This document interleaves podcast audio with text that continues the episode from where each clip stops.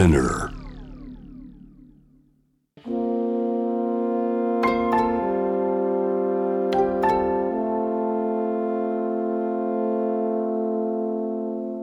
これは誰かの本当の物語。あなたの本当の物語。AUFG ライフタイムブルース This program is brought to you by au フィナンシャルグループ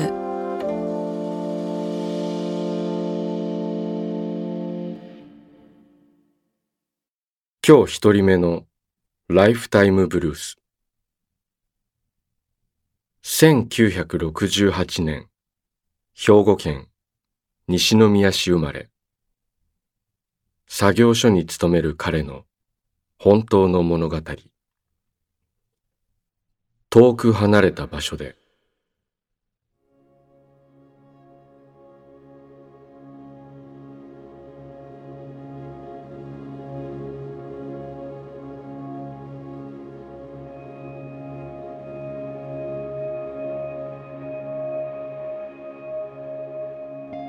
一人暮らしをするようになってできるだけ食事は自分で作るようにしている。冷静に考えてみると自分で作った食事が血や肉になってるなんてすごいことだなと思う。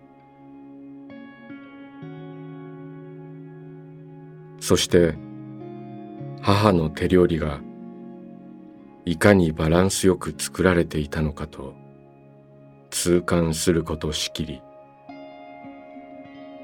だって立ちくらみすることなんて実家にいる時なかったもんな。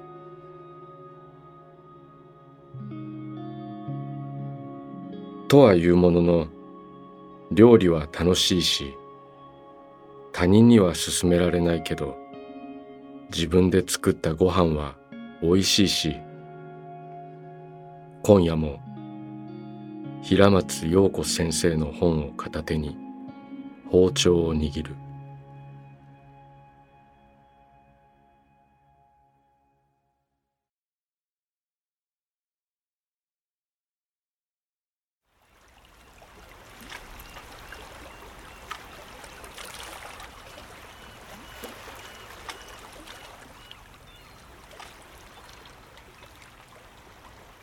息をするようにあなたの話を聞く。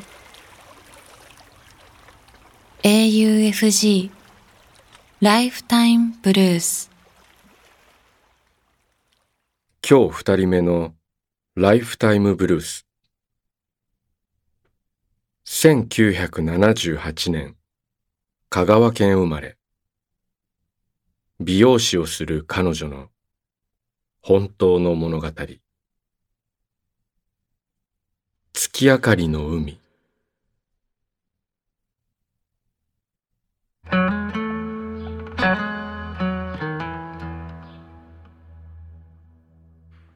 私は香川で美容室をしている45歳です。この店を始めて20年になります。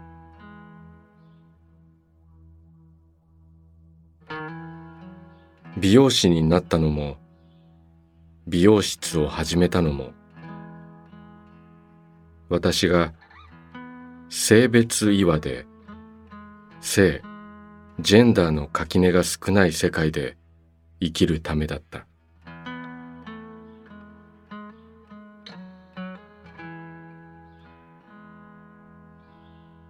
24歳の時美容室の工事に来ていた。中学時代の同級生に恋をした。私は自分が性同一性障害だとは伝えたが当時の私は見た目がまだ中性的で完全なる片思い。彼に愛される可能性なんてかけらもなかった。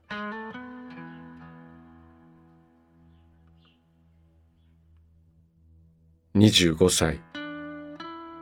法律が変わったのを機に決意をし大学病院に通い始め28歳の時タイで性別適合手術を受けた。体も戸籍も心の性と一致し今では私がトランスジェンダーだと知らない人も多くごく普通の一人の女性として生きている。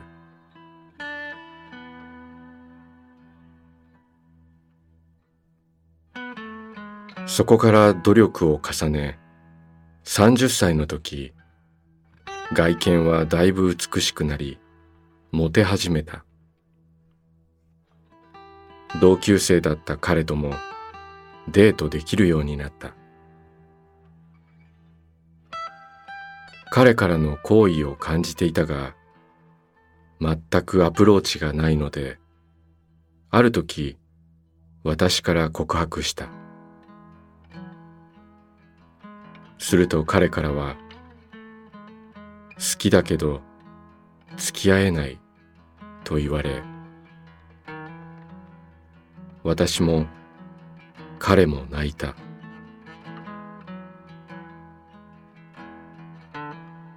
世間体を気にする彼が私と付き合えるわけがないことを思い知った。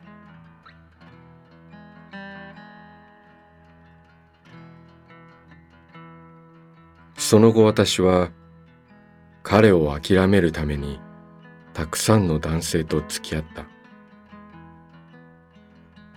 一方彼は32歳で結婚して娘も生まれたが23年でうまくいかなくなり半別居状態になった。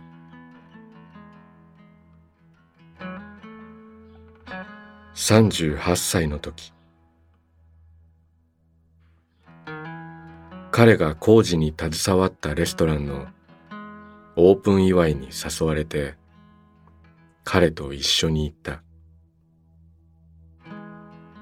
その時私には別の彼氏がいたのだが久しぶりに彼と過ごし私はやっぱりこの人が好きだと思った。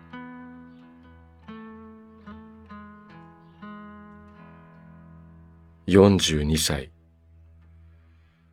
私は社長の愛人だった。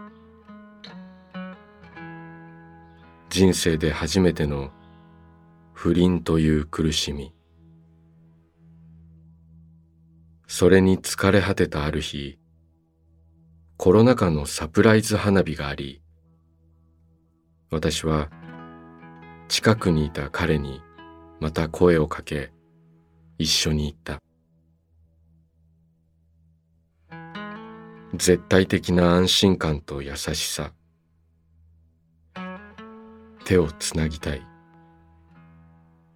けれどそんな勇気はない。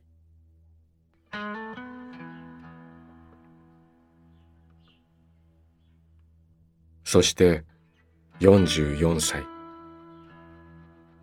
昨年のことだ。彼から食事に誘われた。彼は結婚相手とは完全別居となりきっと寂しさもあったのだと思う。2022年4月12日海王星と木星が重なるという165年に一度の日。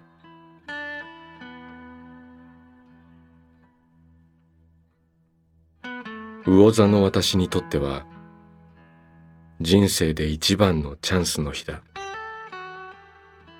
その日に彼と手をつないでキスをしないと一生何もないと思った。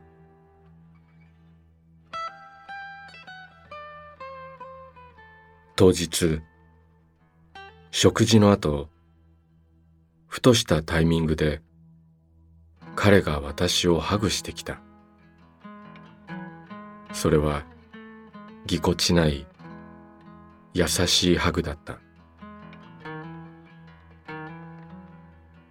私はこれは奇跡だと思った。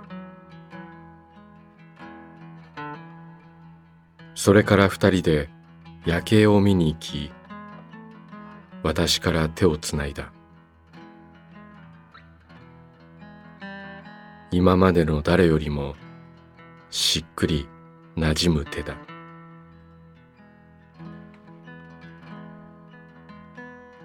海辺に行き、海洋星と木星が重なる時間が来るのをビル・エヴァンスを聞きながら待った静かな瀬戸内の誰もいない浜にあるベンチに腰掛けた。春の暖かい夜。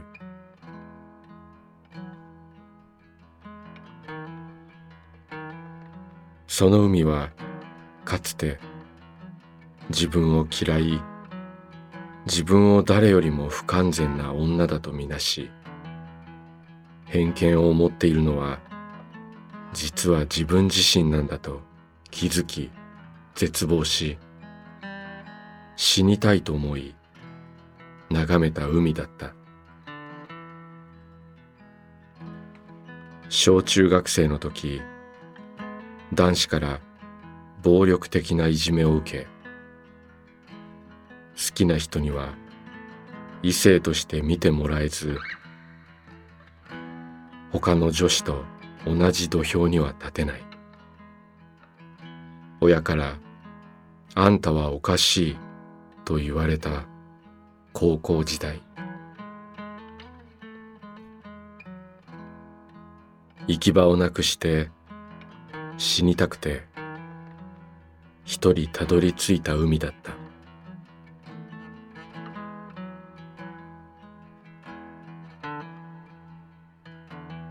午後11時47分。私は彼に優しく長いキスをした。もう悔いないわ。言葉は自然と口からこぼれた。月明かりの海。昔地獄だと思ったその場所は天国だった。小学生の頃に夢見た本当に好きな人との恋だった。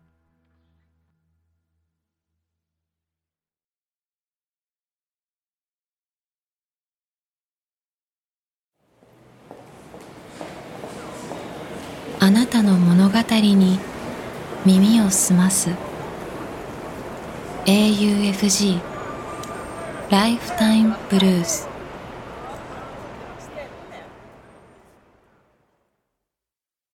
今日三人目のライフタイムブルース1972年群馬県生まれ高崎市でパートボランティアなどをする彼女の本当の物語。もぎり。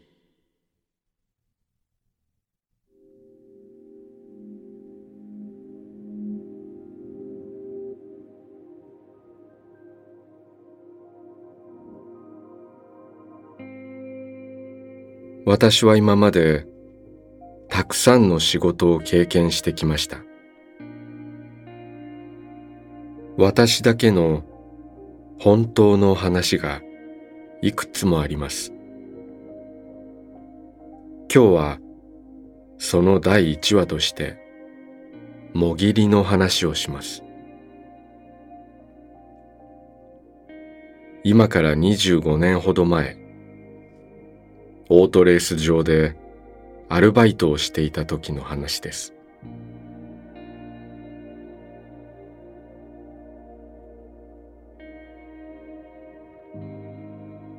窓口でやってきた人たちから入場券を受け取るのが私の仕事だった当時集客のためのイベントとして先着順で入場者に人気選手の写真入りタバコを配っていた。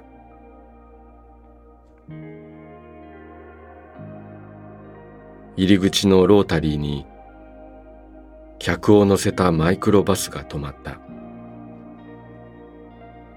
中から高齢の人つまり老人がたくさん降りてきた。というよりバスから降ろされた。運転手はその老人たちに500円の入場券を渡し老人たちが次々とこちらに歩いてきて私に入場券を渡す。入場券を受け取って私は彼らにタバコを渡した。彼らはレース場には入らない。そのままくるっと回りマイクロバスのところへ戻っていくとバスの運転手にタバコを渡した。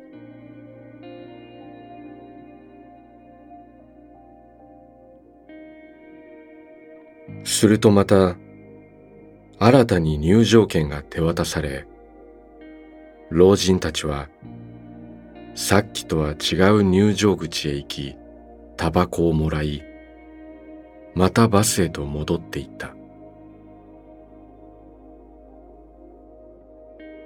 それをすべての入り口で繰り返すとバスに乗って帰っていった。あっという間の出来事だった。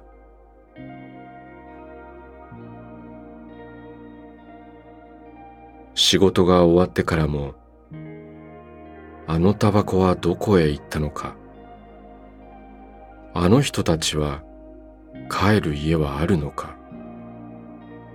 そもそもなぜ誰も注意しないのか。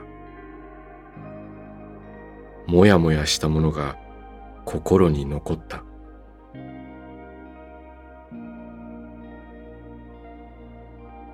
今もまだ忘れられないのはタバコを受け取る時の老人たちの表情。手荒くバスに乗せられるその後ろ姿。見て見ぬふりの人々だ。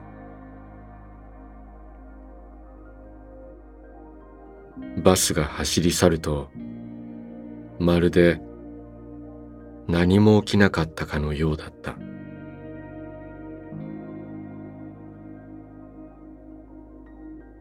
何もなかったかのようといえばもう一つ物語がある。それはまた次の機会に。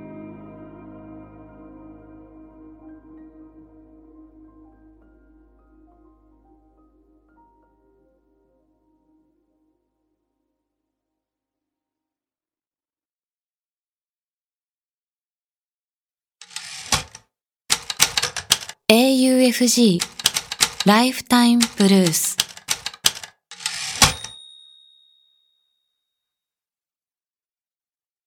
今日4人目のライフタイムブルース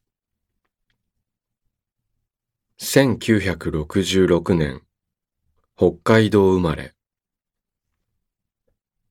建築の仕事をする彼の本当の物語。傘帽子の坊さん。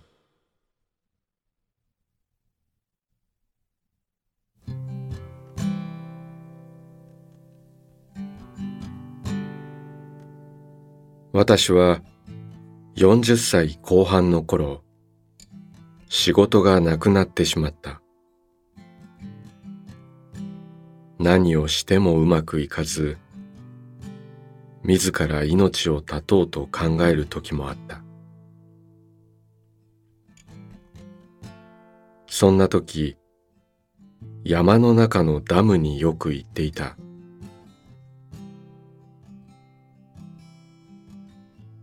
ダムの空気はいつも新鮮で意味もなくそこでぼーっとしていた。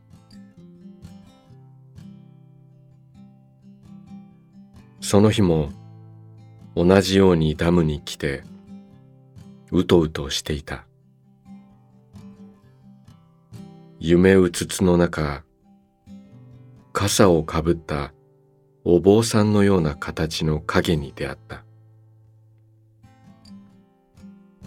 その影は私に何かをささやきかけているようだ。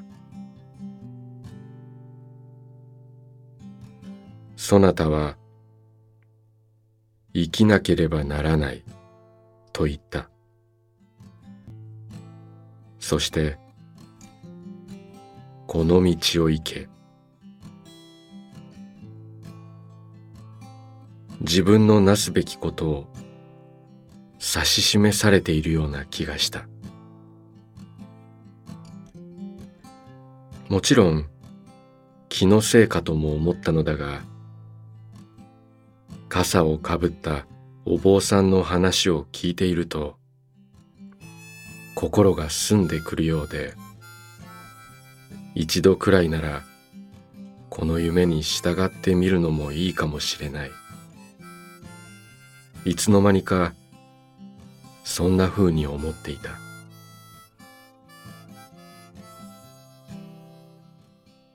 その後私は傘帽子のお坊さんが言った通り一つ一つ行動してみた。するとそれらのすべての出来事がお坊さんに言われた通りに進んだ。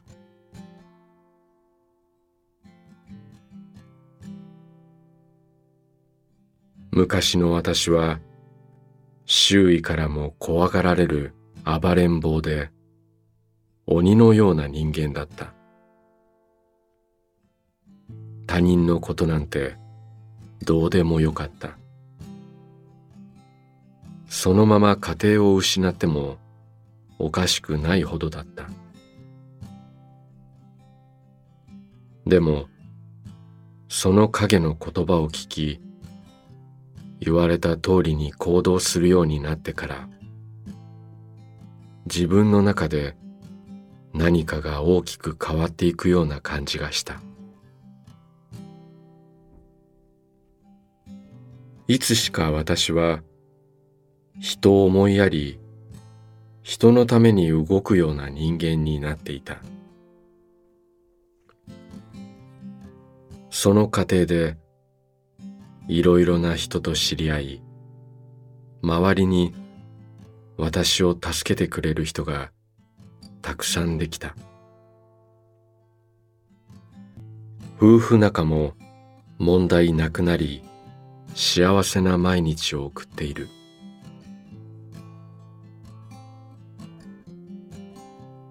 今も時折傘帽子のお坊さんは夢に現れる。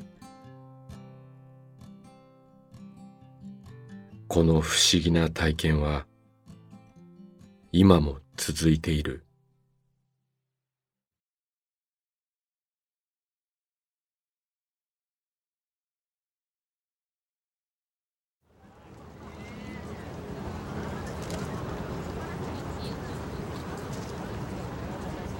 AUFG ライフタイムブルース」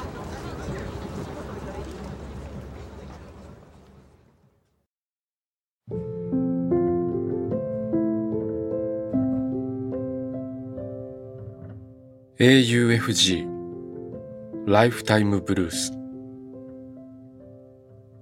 この番組では皆さんからのライフタイムブルース人生の物語を募集しています。短くシンプルで構いません。あなたがちょっと書いてみようかなと思ったことを番組ホームページの投稿欄に書いて送信してください。物語の条件は事実であること。ただそれだけです。あなたが体験したこと、目にした出来事、家族、友人、動物の話、旅の思い出など、あなたが今語りたいこと、誰かに伝えたいことを。自由に書いて送ってください。今まで物語なんて書いたことがない。という人も心配はいりません。LINE やメールをするようにまず一度書いてみてください。送られた物語は必ずすべて目を通します。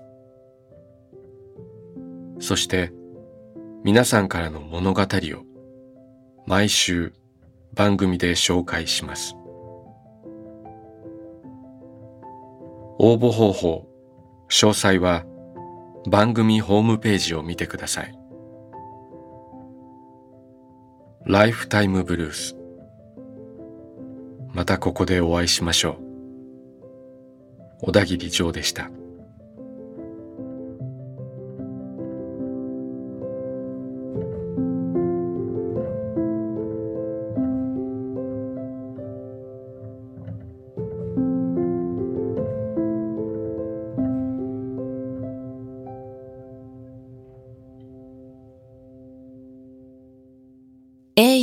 AUFG Lifetime Blues This program was brought to you by au フィ